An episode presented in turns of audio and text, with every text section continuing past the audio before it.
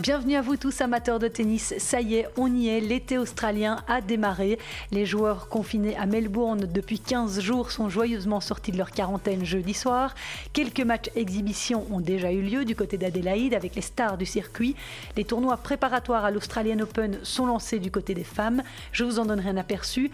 Coup d'envoi des tournois ATP cette nuit. Et puis, je vous l'annonçais la semaine passée, Arthur De est mon invité cette semaine. Il nous parlera de ses nouvelles fonctions de coach Isaline Bonaventure. On évoquera brièvement sa carrière aussi. Merci d'être à l'écoute. Est-ce que vous avez été vous abonner à Je C'était Podcast sur Spotify? Si ce n'est pas fait, foncez. Merci déjà pour le coup de pouce. Allez, c'est parti.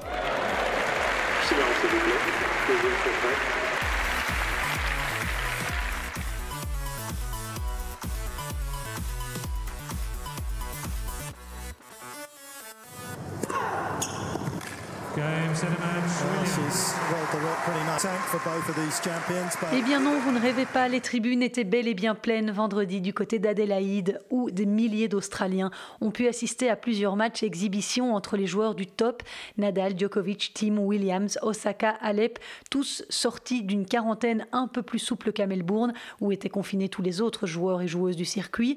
Je vous rappelle que l'Australie est pratiquement débarrassée hein, du Covid-19 grâce aux mesures très strictes que le pays a imposées ces derniers mois. Lors de cette exhibition, le numéro 1 mondial Novak Djokovic ne s'est pas présenté pour le premier set contre le jeune Italien Yannick Sinner. Il a été remplacé par son compatriote Philippe Krajinovic, avec qui il s'entraînait en quarantaine. Il est entré sur le court après le premier set et a présenté ses excuses aux spectateurs venus assister au match. Je suis désolé de ne pas être entré sur le terrain dès le début.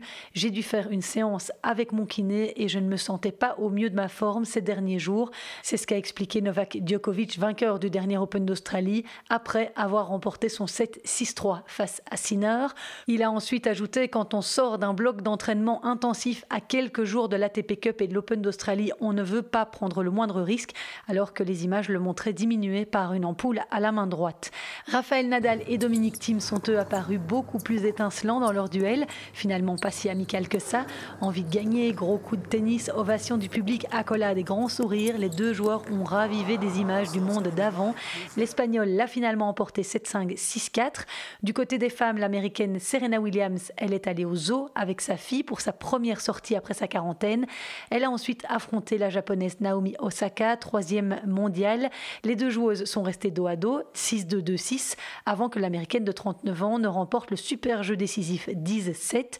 Quant à la coqueluche du public local, la numéro 1 mondiale Ashley Barty, elle a été battue par sa dauphine, la roumaine Simona Alep, sur le score serré de 6-3, 1-6, 8, 10. Alors, les joueurs qui étaient en lice à cette exhibition d'Adélaïde joueront l'ATP Cup, sauf Yannick Sinner. Les femmes, elles, sont alignées dans divers tournois à Melbourne. Melbourne, où les centaines d'autres joueurs et joueuses ont retrouvé le goût de la liberté et une vie presque normale, puisqu'ils sont arrivés au bout de leur quarantaine. Certains, privés d'entraînement pendant 14 jours, ont tapé la balle le soir même de leur sortie de l'hôtel. D'autres ont regagné l'hôtel dans lequel ils vont séjourner jusqu'à la fin de leur tournée australienne. Les premiers tournois WTA ont débuté ce dimanche. Les hommes, eux, commencent ce lundi. On voit tout ça maintenant.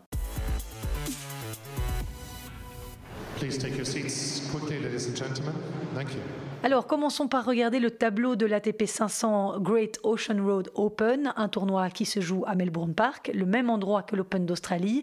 Et c'est David Goffin qui est la tête de série numéro 1. Le Belge qui a atteint, je vous le rappelle, les demi-finales de l'Open d'Antalya pour commencer sa saison, bail au premier tour et pourrait jouer Carlos Alcaraz au deuxième tour.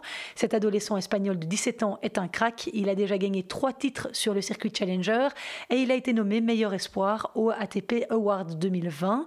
Il a en effet grimpé de 350 places au classement ATP l'an dernier pour terminer la saison au 141e rang mondial, le plus jeune joueur top 200 d'ailleurs en fin d'année. Il s'est aussi qualifié pour l'Open d'Australie et puis plus tôt la saison passée, pour son tout premier match de l'année sur le circuit ATP, il avait éliminé le vétéran Albert Ramos Vinolas en 3h37 minutes lors du Rio Open juste avant le confinement. Alors pour retrouver David Goffin au second tour, le jeune espagnol, qui est coaché par Juan Carlos Ferrero, devra d'abord venir à bout du hongrois Attila Balas au premier tour. Les autres joueurs qu'il faudra surveiller durant ce tournoi sont Karen Kachanov, gros frappeur et deuxième tête de série, mais aussi Yannick Sinner, Hubert Urcax, récent vainqueur Adel Ribic, et puis le double quart de finaliste de l'Open d'Australie, Tennis Sandgren. Il jouera lui au premier tour contre son ancien pote du collège aux États-Unis, John Patrick Smith. À noter enfin que Kimmer Kopejans fait également partie du tableau, élargi à 56 entrées puisque les qualifs ont été supprimés. Le joueur belge a donc été ajouté et affrontera au premier tour l'expérimenté Robin Haas. Je vous rappelle que l'Ostendais de 26 ans, 176e à l'ATP, s'est qualifié pour son tout premier Open d'Australie après sept tentatives. Il est depuis le 17 janvier à Melbourne en quarantaine stricte comme cas contact. À noter enfin que nos compatriotes Sander Gilles et Joran Vliegen, eux, sont inscrits en double dans ce tournoi. Du côté du Murray River Open, on retrouve Stan Wawrinka et Grigor Dimitrov en tête d'affiche. Je ne sais pas si vous avez eu l'occasion d'écouter mon podcast la semaine passée avec euh, Germain Gigounon, le coach de David Goffin. Il nous a d'ailleurs expliqué que le Bulgare était le partenaire d'entraînement de David pendant toute la quarantaine. Pas mal de Français figurent dans le tableau également. Hugo Humbert, qui est d'ailleurs tête de série numéro 7 et exempté du premier tour. Corentin Moutet, Quentin Alice, Adrienne Manarino, Alexandre Muller, Gilles Simon, Richard Gasquet et Jérémy Jérémy qui affrontera Félix Auger-Aliassime au premier tour. Ce sera aussi l'occasion de voir l'Australien Nick Kyrgios de retour sur les cours après un an d'absence. S'il passe le premier tour, il pourrait rencontrer son compatriote, l'autre bad boy du tennis australien, Bernard Tomic. Chez les femmes, également deux tournois WTA 500 sont au programme cette semaine à Melbourne. D'un côté, le Gippsland Trophy et de l'autre, le Yarra Valley Classic. Alors, les premiers matchs ont commencé dans la nuit de dimanche à lundi et on va d'abord se pencher sur quelques résultats du Gippsland Trophy. Quatre joueuses du top 10 sont présentes dans ce tournoi. Simona Alep, qui célèbre d'ailleurs sa septième année consécutive dans le top 10, et Naomi Osaka, elles sont tête de série numéro 1 et 2, sont présentes également dans le tableau l'Ukraine Elina Svitolina, la Biélorusse Arina Sabalenka ou encore la dernière vainqueur de Roland Garros, Iga Swiatek. Elles sont toutes les quatre exemptées du premier tour. Alors cette nuit, il y avait une très belle rencontre à suivre entre deux anciennes numéro 5 mondiales, Yelena Ostapenko et Sarah Errani. Et c'est Ostapenko qui s'est offert la première victoire de sa saison en s'imposant en 3-7. C'est passé aussi pour la Française Caroline Garcia. Elle a sorti la wildcard australienne Rodionova.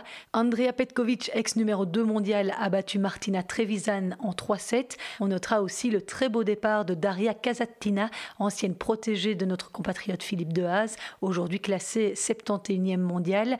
Elle a éliminé sèchement 6-1, 6-1 au premier tour Buzarnescu, ancienne joueuse du top 20. Elise Mertens, seule belge dans le tableau, est exemptée du premier tour. Elle jouera soit Varvara Lepchenko ou la japonaise Mayo Ibi.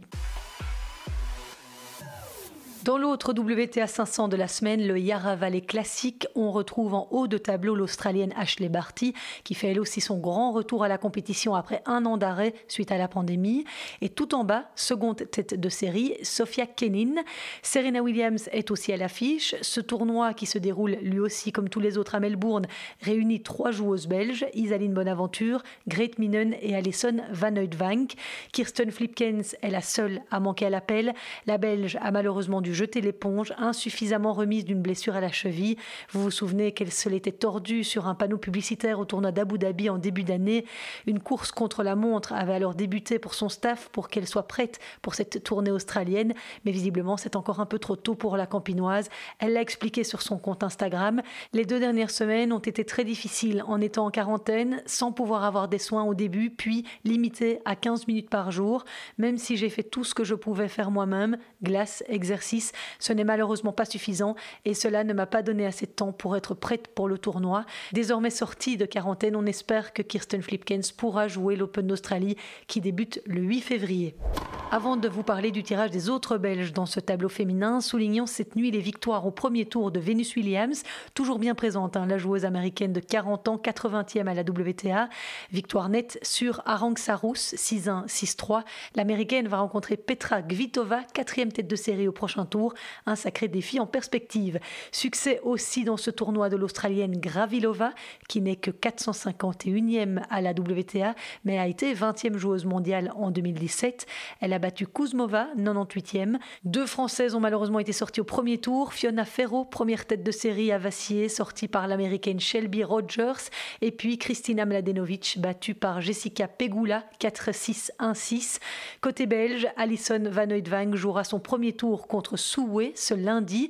En cas de succès face à une joueuse face à laquelle elle compte deux victoires pour deux défaites, notre compatriote affrontera au deuxième tour l'Espagnol Garbine Muguruza, tête de série numéro 6. Sa compagne dans la vie, Grete Minen, jouera elle la Serbe Olga Danilovic. Le tournoi est déjà fini en revanche pour Isaline Bonaventure, sortie d'entrée de jeu. La 123e joueuse à la WTA avait hérité d'un sacré morceau au premier tour, l'américaine Danielle Collins. Il n'y a pas eu de miracle pour la Stavloten, qui a notamment connu des difficultés sur sa mise en jeu, commettant 8 doubles fautes et concédant son service dans les deux manches. Défaite en 1h15, 3-6, 3-6. Et justement, en parlant d'Isaline Bonaventure, je vous l'annonçais dans mon podcast la semaine dernière, elle a un nouveau coach, puisque Germain Gigounon, qui s'occupait d'elle, entraîne désormais David Goffin. Et c'est le bruxellois Arthur Degrève qui a annoncé cette semaine mettre fin à sa carrière, qui va la suivre en alternance avec Clément Gaines, autre belge retraité du circuit. Et Arthur est notre invité cette semaine. Alors le jeune homme tire sa révérence jeune, hein, puisqu'il n'a que 28 ans, mais il est joueur pro depuis ses 15 ans. Il a commencé très jeune et a atteint la 113e place mondiale. Son meilleur classement, c'était en juin 2019. Dans sa carrière, il a décroché 10 titres en simple sur les tournois Futur et Challenger, où il totalise 117 victoires contre 116 défaites. Sur le circuit ATP, il a gagné 3 matchs. Il a notamment sorti Diego Schwartzmann en 2015 lors de son premier tournoi ATP. Et puis Arthur a eu le privilège de faire partie de l'équipe belge de Coupe Davis. Je l'ai contacté samedi matin, donc avant le début du tournoi d'Isaline à Melbourne, et c'était par Skype. Veuillez donc excuser les quelques imperfections sonores. Alors merci Arthur d'avoir accepté mon invitation.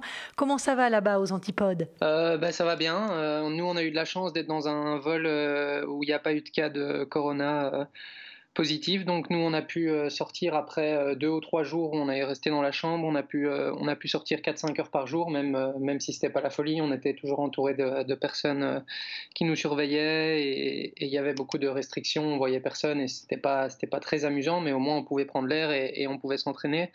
Mais là, ça devient vachement long et on est impatient de pouvoir sortir demain matin. Avec qui Isaline s'est-elle entraînée durant ces 14 jours? Elle s'entraînait pendant 9 jours avec euh, Pirankova, une Bulgare. Et puis on a changé, elle s'est entraînée 2-3 jours avec euh, Flipkens parce que Flipkens, elle s'était fait mal à la cheville, donc elle, n'avait avait personne pour s'entraîner avec elle. Et comme elle voulait reprendre, ben, Isaline a proposé qu'elle joue avec elle et que moi je joue avec euh, Isaline le reste du temps pour les entraînements, etc. Mais elle se sent très bien, elle connaît bien les conditions ici, elle adore jouer sur dur extérieur. C'était un peu long de devoir s'entraîner pendant 14 jours de suite, là, toujours un peu la même chose, les mêmes journées, voire la même chose, mais, mais globalement, ouais, elle, est bien. Et comment je suis désolé, une seconde, c'est ma nourriture qui est arrivée. Pas de souci, au moins ça nous fait vivre le truc de l'intérieur. Hello, thank you. Yes, thanks. Oui, voilà, désolé. Non, j'allais te demander comment tu as trouvé son tournoi des qualifs à Abu Dhabi. Elle a très bien joué, même si elle a été sortie au troisième tour. Ouais, ouais. Ben après une si longue euh, période sans jouer euh, de match, elle avait plus joué de match depuis Roland, donc euh, donc je m'attendais pas à un niveau de dingue. Et puis finalement, elle a vraiment, elle a vraiment bien joué. Elle a eu un premier tour relativement facile, ce qui était pas mal, qui l'a aidé.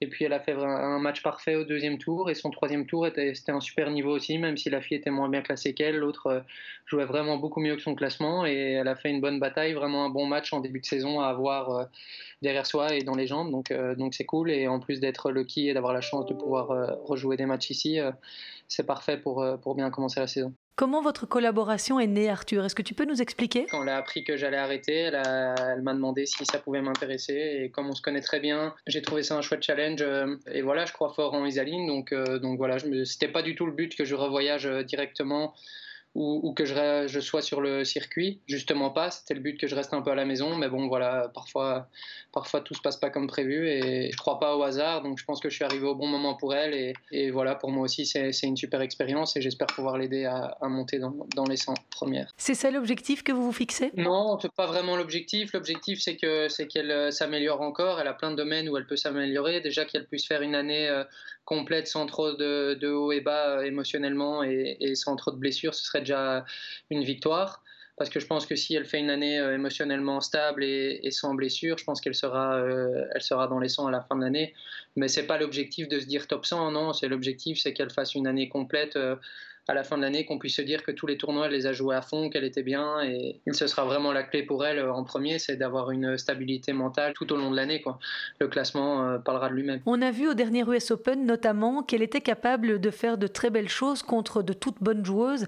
Elle avait sorti Zhang, qui était 36e mondiale, je pense, et au deuxième tour, elle avait perdu contre Alizé Cornet, mais elle aurait très bien pu la dépasser dans le premier set. Ben, elle est capable de, faire des coups d'éclat depuis un, moment, mais c'est justement son défaut aussi c'est qu'elle est, pas stable. Donc elle peut faire des très gros matchs ou des très gros sets, mais elle finit pas le match ou des trucs comme ça. Et elle est jamais stable sur une année complète. Donc le, but, ce serait vraiment qu'elle joue, qu'elle ait un niveau de jeu moyen toute l'année.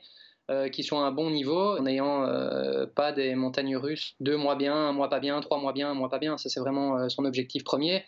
Et, voilà, après, elle est très puissante, elle a un gros caractère, donc c'est plutôt un avantage. Parfois, ça lui dessert, mais plus elle va grandir, au plus ça, va lui servir d'avoir un caractère comme ça elle a un super revers. Donc voilà, je pense qu'elle a plein d'armes et, voilà, c'est entre ses mains et, j'espère qu'elle qu'elle pourra faire une bonne année. Isaline n'a que 2-3 ans de moins que toi. Qu'est-ce que tu penses pouvoir lui apporter? Quels sont les conseils que tu vas lui donner? Ben, Des bonnes planifications d'entraînement, de tournois, pas, pas partir tout le temps non-stop, avoir un peu de repos chez elle aussi à la maison. Et puis voilà, beaucoup de discussions sur le mental, sur la vie de joueur, etc., comme moi je l'ai bien connu aussi. J'ai eu euh, plein, plein de remises en question là-dessus, etc. J'ai eu plus ou moins le même classement euh, qu'elle où elle est maintenant. J'ai été 113e, elle est 120e. Donc voilà, je connais bien tous ces caps-là, tous ces moments-là, et, je pense que je peux lui apporter plein de choses euh, là-dessus. Un duo gagnant en perspective alors? Bah, On a deux caractères qui, qui matchent bien, on a deux gros caractères, donc... donc voilà, moi je vais lui dire les choses comme elles sont, je prendrai jamais de pincettes ou j'irai jamais dire des trucs que je crois pas. Donc ça, je pense déjà que c'est un, gros point positif quand tu coaches quelqu'un. Et tu ne seras pas seul. Clément Gaines va également l'accompagner. Ouais, enfin moi je l'entraîne euh, à plein temps en Belgique et je fais 15 semaines de suivi à l'étranger et Clément fera 8 semaines de suivi à l'étranger avec elle. Donc je voyagerai déjà à la moitié de ce que je faisais avant. Alors pour revenir un peu sur toi et ta carrière, 28 ans c'est tôt pour prendre sa retraite. Ce sont les blessures à répétition des dernières années qui t'ont poussé à prendre cette décision? Non, pas du tout. Euh, c'est pas non plus un ras-le-bol, c'est juste euh, d'avoir fait le tour. Quoi. Chacun a une carrière différente. Il y en a qui arrivent tôt, il y en a qui mettent plus de temps, donc généralement ceux-là jouent beaucoup plus longtemps. Voilà, moi j'ai toujours été euh, entre guillemets un peu sous, le feu des projecteurs depuis que j'ai 14 ans parce que j'ai toujours été dans les meilleurs de ma catégorie euh, chaque fois en Belgique, au monde, etc. Donc j'ai vite été aussi dans les 200 ou 250 premiers. J'étais au dernier tour des qualifs de Roland, je crois quand j'avais 19 ou 20 ans, un truc comme ça. Donc euh, voilà, j'ai vécu beaucoup, beaucoup d'années les mêmes, avec les mêmes tournois, les mêmes gens, euh, voilà, les mêmes choses. Et, et ouais, j'en avais un peu marre de la vie de, de jour de tennis. Je me suis toujours intéressé à plein de trucs à côté. Euh, et je pense que c'est à cause de ça aussi que, que j'ai eu envie d'arrêter. J'avais envie de passer beaucoup plus de temps avec ma copine et ma famille et mes amis aussi. Dans ma carrière, j'ai vu beaucoup de joueurs ou joueuses qui ont eu une après-carrière catastrophique. Ça m'a vraiment choqué. Ces gens-là, quand, quand, le tennis s'arrête, ben, généralement, ils voient plus personne.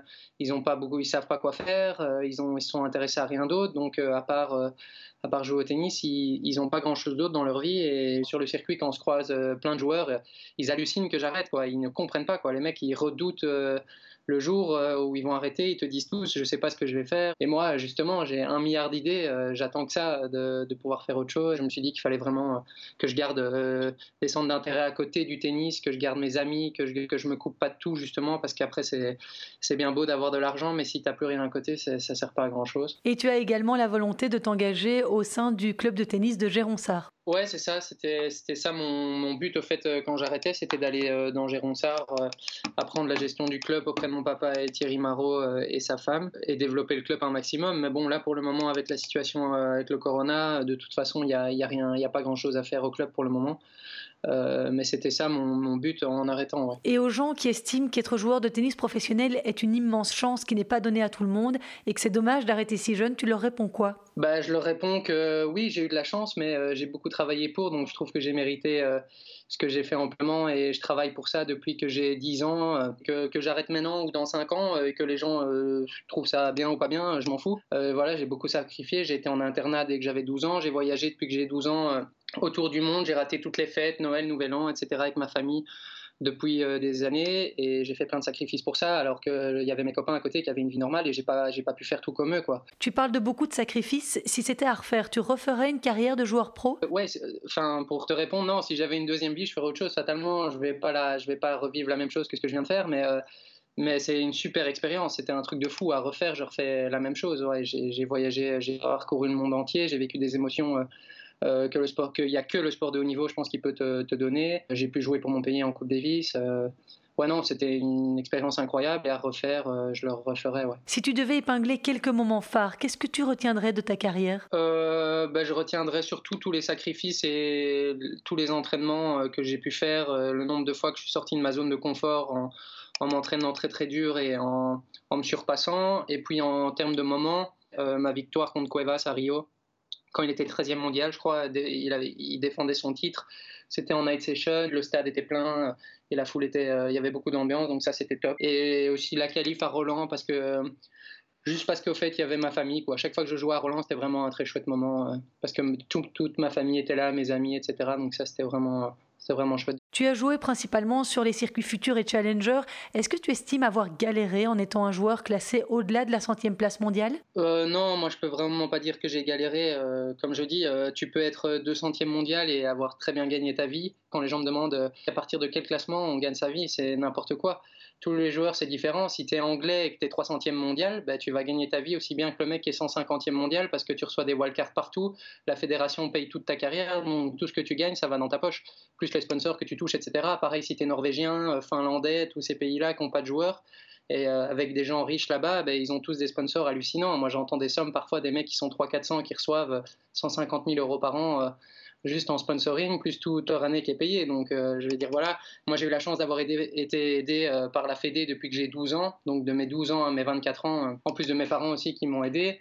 Et puis j'ai été directement à 20 ans dans le top 250, donc j'ai toujours eu accès au Grand Chelem, j'ai eu la Coupe Davis grâce à des mecs comme Goffin, Darcy, qui étaient très bons, donc je me retrouvais dans, les groupes, dans le groupe mondial. donc voilà, j'ai vraiment pas à me plaindre et je serais gêné de me plaindre par rapport à certains joueurs. On entend pourtant souvent dire que les joueurs qui ne font pas partie du top 100 ont beaucoup de mal à nouer les deux bouts. Ouais, mais moi ça me fait un peu rire quand tu es dans le top 230 et que tu rentres dans tous les qualifs de Grand Chelem. Je veux dire là, à Doha cette année, c'était 17 500 euros pour perdre au premier tour des qualifs d'un Grand Chelem. C'est partout, c'est dans tous les Grands Chelems. Je veux dire, l'année passée, c'était, euh, je sais plus, 14 000 au premier tour ou 12 000. À partir du moment où tu es top 250, euh, je vois pas comment tu ne peux pas vivre du tennis. Tu as les matchs par équipe, tu as tu as des, généralement un ou deux sponsors privés. Par exemple, moi, moi j'ai encore eu Open Spirit qui m'a aidé quand je suis sorti de la Fédé euh, aussi. Euh, j'ai eu Open Spirit, j'ai Volvo, j'ai eu Family Game Center. Euh, voilà, il y a toujours des solutions. Donc, quand un mec qui est 250 me dit qu'il ne s'en sort pas, je veux dire, soit il vit au-dessus de ses moyens, soit il voyage avec un coach tennis, un coach physique et un kiné ce qui est débile. C'est comme si ta, ta, société gagne 25 000 euros de bénéfices par an et que tu en dépenses 50 000, ben ouais, fatalement, tu es dans le dur. Mais bon, ça, euh, ton train de vie doit s'adapter par rapport à ce que tu gagnes. Quoi. C'est sûr que moi, je pars pas avec trois coachs. C'est plus la galère au-delà de la 250e place alors? Ouais, c'est clair. Une fois que tu n'as pas accès au calife de Grand Chelem, là, là tu, c'est très dur de gagner sa vie. Ça, c'est, ça, c'est évident. Là, tu fais euh, majorité du temps des futurs et des challengers de temps en temps. Et là, c'est très très dur, ça c'est clair. Moi, j'ai eu la chance de sortir des futurs euh, au bout d'une année ou deux années. Euh, mais là, c'est vraiment très très dur. Au plus tu restes, au plus c'est dur de sortir parce que t'as pas que des joueurs pros et t'es pas euh, tiré vers le haut. Tu as beaucoup de, gars qui traînent là depuis un moment. Euh, donc là, c'est vraiment un panier de crabes, comme on dit, et il faut en sortir le plus vite possible parce que tu peux vite aussi mentalement vite perdre, perdre la motivation et, et, moins croire en toi. Mais c'est clair que vivre des futurs, ça c'est sûr que tu es impossible. Alors demain, c'est la fin de la quarantaine, la délivrance. Raconte-nous un peu ce que vous allez faire. Alors demain, on sort à 11h de la chambre. Donc le premier truc qu'on va faire, on va déposer les valises dans le nouvel hôtel et à mon avis, on va aller manger un bout au restaurant en terrasse quelque part. Euh, euh, sans masque, parce qu'ici on doit même pas mettre de masque dans, la rue, etc. Donc euh, ça va faire bizarre. Donc ici ils vivent complètement librement. tu vois des concerts avec, avec des milliers de personnes l'une sur l'autre, ça fait bizarre. Donc donc impatient de pouvoir être libre pendant 2-3 semaines avant de revenir en Europe. Normalement, il y a encore un tournoi WTA qui est organisé après l'Open d'Australie. Isaline n'y participera pas? Normalement, elle rentrera pas. Euh, dans le tableau de ce tournoi parce qu'il est très très fort. Toutes les joueuses qui, qui font l'Australienne se sont inscrites. Après, ça va beaucoup bouger aussi parce que celles qui vont bien jouer en première semaine vont se retirer du tournoi. Donc on va un peu voir, mais normalement on devrait rentrer quand elle perd à l'Australian Open. Et selon toi, qui est la favorite de l'Open d'Australie? Williams, les classiques quoi. Williams, Osaka, des trucs comme ça. C'est souvent les, souvent les, les mêmes. Donc, donc voilà. J'espère surtout qu'Isaline va, va, pouvoir passer, va pouvoir passer des tours et, et faire un super Australien. Eh bien, merci beaucoup Arthur, en tout cas pour ton temps. On suivra tout ça de très très près. On te souhaite vraiment bonne chance dans tes nouvelles fonctions. Et puis au printemps, on passera te voir à Géronsard hein, pour que tu nous expliques un peu ce que tu comptes mettre en place et comment? Super, c'est gentil. Merci beaucoup. Ciao. Et comme le veut la tradition, encore deux trois infos en bref. Stan Wawrinka a déclaré vendredi dans les pages d'un quotidien australien qu'il avait été touché par le coronavirus à la fin de l'année 2020.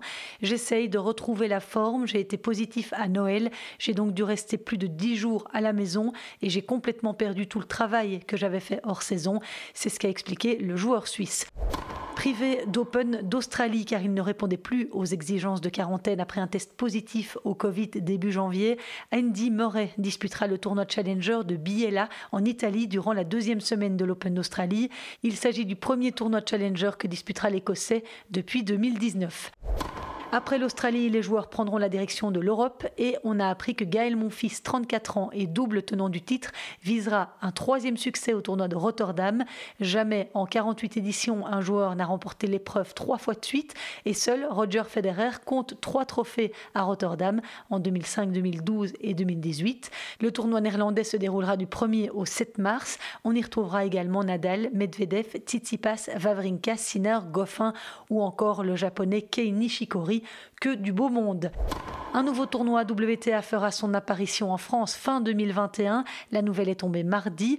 Lancé depuis un an par le français Nicolas Mahut, qui en sera le directeur, l'Open Angers Arena Loire aura lieu du 6 au 12 décembre 2021 à Trélazé. Il s'agira d'un WTA 125.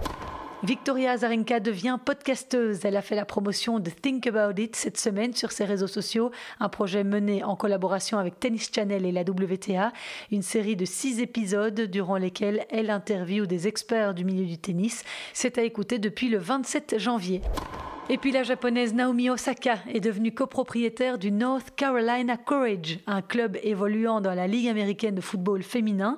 Naomi Osaka, qui a été selon Forbes la sportive la mieux payée au monde en 2020, a déclaré Mon investissement va bien au-delà du simple fait d'être propriétaire d'une équipe. C'est un investissement auprès de femmes extraordinaires qui sont des modèles et des leaders dans leur domaine et qui sont une source d'inspiration pour toutes les jeunes sportives. Fin de citation. Voilà, parole de féminine féministe engagée que je soutiens évidemment à 200%. Elle a par ailleurs annoncé ce dimanche être déterminée à participer aux Jeux Olympiques de Tokyo dans son archipel, tout comme Novak Djokovic et Rafael Nadal, malgré une opposition grandissante de l'opinion publique locale en raison de la pandémie. On n'y est pas encore aux Jeux Olympiques, mais chaque jour suffit sa peine. C'était un plaisir en tout cas pour moi de vous informer depuis ma quarantaine. Ben oui, réjouissez-vous, le tennis reprend ses droits à la télévision cette semaine. Quatre tournois, une ATP Cup, c'est presque aussi bien qu'un déconfinement. On parle de tout ce qui se sera passé la semaine prochaine. N'hésitez pas à parler de Je C'était Podcast à vos amis. J'ai chaque jour un peu plus d'auditeurs, de compliments. C'est super encourageant. Merci à vous. Ciao.